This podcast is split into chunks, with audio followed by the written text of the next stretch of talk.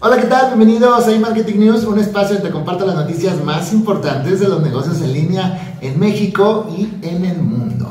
En este episodio voy a hablarte sobre los guantes ápticos que Facebook está preparando para su metaverso, la plataforma para freelancers dentro de LinkedIn, también nuevas funciones sobre Zoom, esta plataforma de videollamadas, novedades en Instagram, en Twitter, en YouTube, en Amazon, Mercado Libre, entre otras noticias más.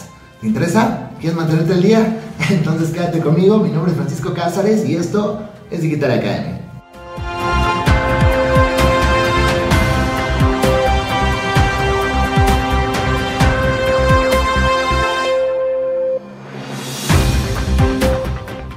Comencemos, como es costumbre, con las principales noticias sobre redes sociales. Ya te lo comentaba, Facebook está desarrollando guantes ápticos para poder sentir los objetos virtuales del metaverso. Meta, antes Facebook, desarrolla unos guantes que permitirán que los objetos y las sensaciones que se vean dentro de este universo digital se puedan sentir y se puedan tocar. Estos guantes pueden replicar un rango de sensaciones dentro de mundos virtuales e incluyen texturas, presión e incluso vibración también. La tecnología áptica ya existen aparatos de uso masivo como el control DualSense de PlayStation 5, que incluye botones y sensores ápticos que hacen que los gatillos cambien su sensibilidad o resistencia al presionarlos según el juego que estemos jugando, ¿verdad? Meta explora un sistema muy similar que todavía está en las primeras fases de su desarrollo, pero la compañía tiene una aproximación interesante sobre esa tecnología, pues reconocen que el actual no puede replicar la física del mundo real en la realidad virtual. Entonces, el objetivo es lograr una combinación de estímulos no solo ápticos, sino también auditivos y visuales que convenzan a quien usa los guantes de que está sintiendo el peso real de un objeto. De hecho, la compañía dice que lleva 7 años desarrollando este guante y que el proyecto comenzó como, dicen ellos, como un disparo a la luna. En otras palabras, como algo que no sabían si iba a llegar a tener alguna aplicación en el mundo real. Desde entonces, la tecnología ha llegado a un punto que hace pues, que la ya sea factible hoy en día, aunque todavía falta tiempo para que los guantes se materialicen tal y cual como Facebook lo visualiza. Continuamos con Facebook, pero otro tema, ya que al igual que Instagram dejarán de orientar anuncios por preferencias políticas, sexuales o religiosas. Este cambio, que eliminará la posibilidad de segmentar anuncios y enfocarlos a grupos considerados sensibles, comenzará a partir del 19 de enero del próximo año 2022. Las marcas ya no podrán segmentar sus campañas de marketing o publicidad a los grupos, ya sea por su raza, salud, prácticas religiosas, creencias políticas u orientación sexual. Meta retirará las etiquetas que permiten dirigir la publicidad basándose en este tipo de segmentación, pero es importante mencionar que los anunciantes aún podrán dirigirse a las audiencias, ya sea por ubicación, edad, sexo, usar sus propias listas de clientes, llegar a audiencias personalizadas y enviar anuncios a personas con características similares, los famosos públicos similares. Bien, bueno, ahora vayamos a hablar de Instagram que va a pedirte un video selfie para confirmar tu identidad.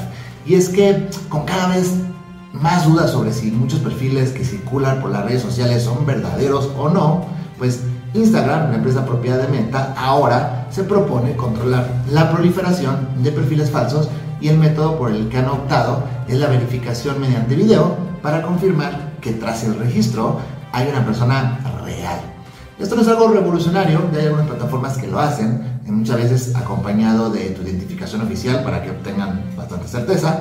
La diferencia es que ahora con Instagram será una video selfie y una inteligencia artificial los que determinarán si somos o no una persona real. Los usuarios deberán grabarse en un breve videoclip que luego será analizado por un algoritmo para confirmar que en realidad hay una persona detrás de ese, una persona real detrás de ese perfil. Cuando el usuario quiere registrarse, aparecerá una pantalla con el mensaje necesitamos un video corto de cómo girar la cabeza en diferentes direcciones. Esto nos ayudará a confirmar que es una persona real y a confirmar tu identidad.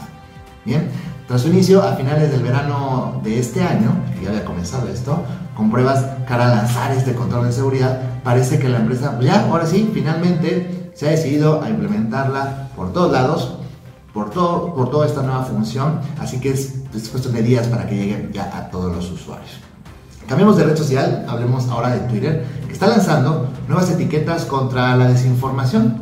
Se trata de advertencias en los tweets que pudieran contener información falsa y engañosa, las cuales fueron rediseñadas para que sean más efectivas y menos confusas. ¿Por qué rediseñadas? Bueno, porque en realidad son una actualización de las que Twitter utilizó para dar información, para dar información electoral falsa antes y después de las elecciones presidenciales de Estados Unidos en 2020, más que darla, identificarla. Estas etiquetas provocaron críticas debido a que pues, no evitaron que la gente propagara ese contenido que evidentemente era falso. Entonces, este rediseño, que fue lanzado a nivel mundial el martes pasado, tiene como fin que sean mucho más útiles y mucho más fáciles de ver, entre otras cuestiones que te voy a explicar. Y es que se tiene planeado que Twitter solo coloque las advertencias en tres tipos de desinformación medios manipulados como videos y audios que han sido alterados para que sean engañosos y puedan causar daños en el mundo real, desinformación relacionada con las elecciones y tweets que contengan información falsa o engañosa sobre la COVID-19. Los nuevos diseños agregan el color naranja y rojo a las advertencias para que pues, se noten más, que lo que te decía, ya a comparación de su versión anterior que era en azul y se mezclaba con la paleta de colores del, del propio Twitter. Con estas nuevas señaléticas tienen menos probabilidades de ser retuiteados, retuiteados o que la gente le dé me gusta a aquellos que, que tenían en comparación con aquellos que tenían las etiquetas originales. Los tweets con desinformación más grave, por ejemplo, uno que afirme las vacunas que provocan, que provocan autismo, pues bueno, recibirán una etiqueta más dura con la palabra engañoso y un signo de exclamación rojo. Además, no será posible responder ni dar me gusta o incluso retuitear estos mensajes. Está bien, ¿no? Bien, continuemos, vayamos con LinkedIn que está lanzando una plataforma global para freelancers. La red social para profesionales ha comenzado con una nueva función con la cual los autónomos pueden acceder a nuevas oportunidades de trabajo. Service Marketplace, que hasta ahora solo está disponible en versión beta para algunos usuarios de LinkedIn dentro de Estados Unidos, pues ya es accesible para autónomos o freelancers de todo el mundo. La función permite a los usuarios encontrar estos autónomos, freelancers o prestadores de servicios, como quieras nombrarlos, a través de una amplia variedad de categorías de trabajo, son 250, con oportunidades que van desde la contabilidad y la consultoría hasta la tecnología de la información y desarrollo de software. Ambos, autónomos y proveedores de proyectos, pueden encontrarse a través de la función de búsqueda o explorando las categorías de proyectos que están descritos o que aparecerán en la sección pues, de detalles. Si les interesa, a estos autónomos y los proveedores de proyecto pueden comunicarse a través de mensajes para obtener más información sobre el trabajo y pues bueno, conocerse un poco más. Una vez finalizado, pueden calificarse mutuamente a través del sistema de las famosas 5 estrellitas. Service Marketplace se basa en la herramienta Profinder, ya existente en LinkedIn y puede considerarse, digamos, como la respuesta de esta red social a las plataformas centradas en los autónomos o freelancers como Fiverr y Upwork, ¿no? que han aprovechado el creciente número de trabajadores que se incorporan a la llamada economía del trabajo. Vamos ahora, a las redes sociales, vamos a hablar de YouTube, tenía rato que no hablábamos de él, y la noticia está que esconderá la cantidad de no me gusta en sus videos. El servicio ha anunciado en su blog oficial que desde ya ocultará la cantidad de dislikes que tengan los videos.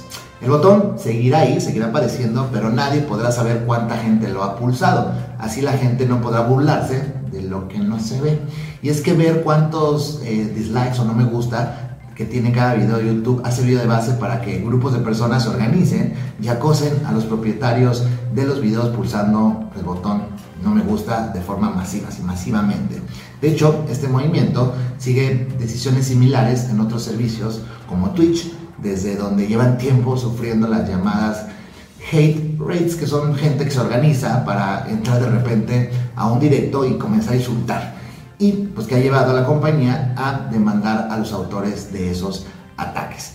El cambio ya comenzó, pero tardará unas semanas en propagarse tanto en la web como en las aplicaciones oficiales de YouTube. Si en tu caso, en tu caso sigues pudiendo ver la cantidad de dislikes o no me gusta, lo mejor es que te vayas acostumbrando a despedirte de poder verlo.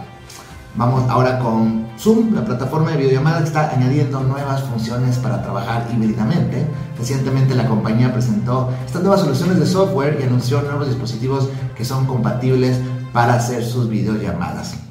Zoom Rooms inicia las pruebas públicas de Smart Gallery, una tecnología que utiliza, adivinen, inteligencia artificial para mejorar la visualización de los participantes que asisten a una reunión en físico con ella, las personas conectadas verán los rostros de forma segmentada. Otra novedad son las terminales compartidas que permite a los empleados poder resolver escritorios y espacios mediante un mapa interactivo, muy padre, y podrán seleccionar licencias o arreglos recomendados por la inteligencia artificial del mismo Zoom. Por otro lado, Zoom Phone ya ofrece algunas capacidades de terminales compartidas y se entregará una nueva experiencia con códigos QR a través de dispositivos Zoom Phone y también Zoom Rooms en versión beta a finales de este año, para este mismo año. También prepara una tecnología para aplicaciones inmersivas que podrá o pondrá a las personas dentro de las salas para lograr una experiencia cada vez más colaborativa virtualmente. Vamos a hablar la siguiente noticia sobre Amazon que dejará de aceptar tarjetas de crédito Visa para 2022, 2022, próximo año, pero solo en Reino Unido. Te lo comento porque se han generado rumores de que esto también va a aplicar para México, pero hasta ahora no hay ninguna información confirmada, concreta, aunque sí se está muy al pendiente o estamos muy al pendiente de lo que pueda pasar porque esta decisión se debió a pues, las altas tarifas que Visa pues, le cobra a Amazon por hacer sus transacciones con tarjeta de crédito. Yo te haré saber aquí si llega a pasar. Vamos a cerrar ahora el episodio del día de hoy con Mercado Libre, que va por los mercaditos en México. ¿Cómo? La firma realizó una alianza con la Secretaría de Desarrollo Económico, la SEDECO, en la Ciudad de México, con la que buscará sumar a dueños de negocios en mercados a nuevas soluciones de pago. De acuerdo con Fadlala Akabani, que es la titular de la Secretaría la Secretaría, pues la intención es involucrar 335 mercados públicos de la capital, del país en un contexto donde el 36% de los habitantes compran exclusivamente en mercados públicos y otro 50% pues comparte estas compras entre mercados públicos y tiendas de autoservicios. Entonces hay un mercado bastante grande y Mercado Libre ya se dio cuenta.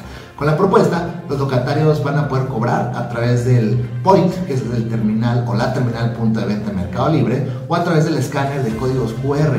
Por ahora cuentan presencia en solo cuatro mercados, los más importantes, pero con esto han visto un aumento en promedio de compra de entre 20 y 25% al poder incorporar esta alternativa de pago en un mercado tradicional. Por lo tanto, esperan que estos resultados y beneficios pues, puedan, puedan ser similares y extender su servicio. La intención de la SEDECO y la plataforma es llegar al cierre de este, no más bien del próximo 2022, al 30% de los mercados en la ciudad. Bien, son todas las noticias por el día de hoy. Muchas gracias por ver el video. No olvides darle like si te gustó, que nos ayudas muchísimo, suscríbete a Digitalia Academy, estoy seguro se convertirá en tu canal de marketing digital favorito. Y por favor, por favor, no olvides que hoy es un excelente día para comenzar a vender por internet. Nos vemos en el próximo episodio. 来讲。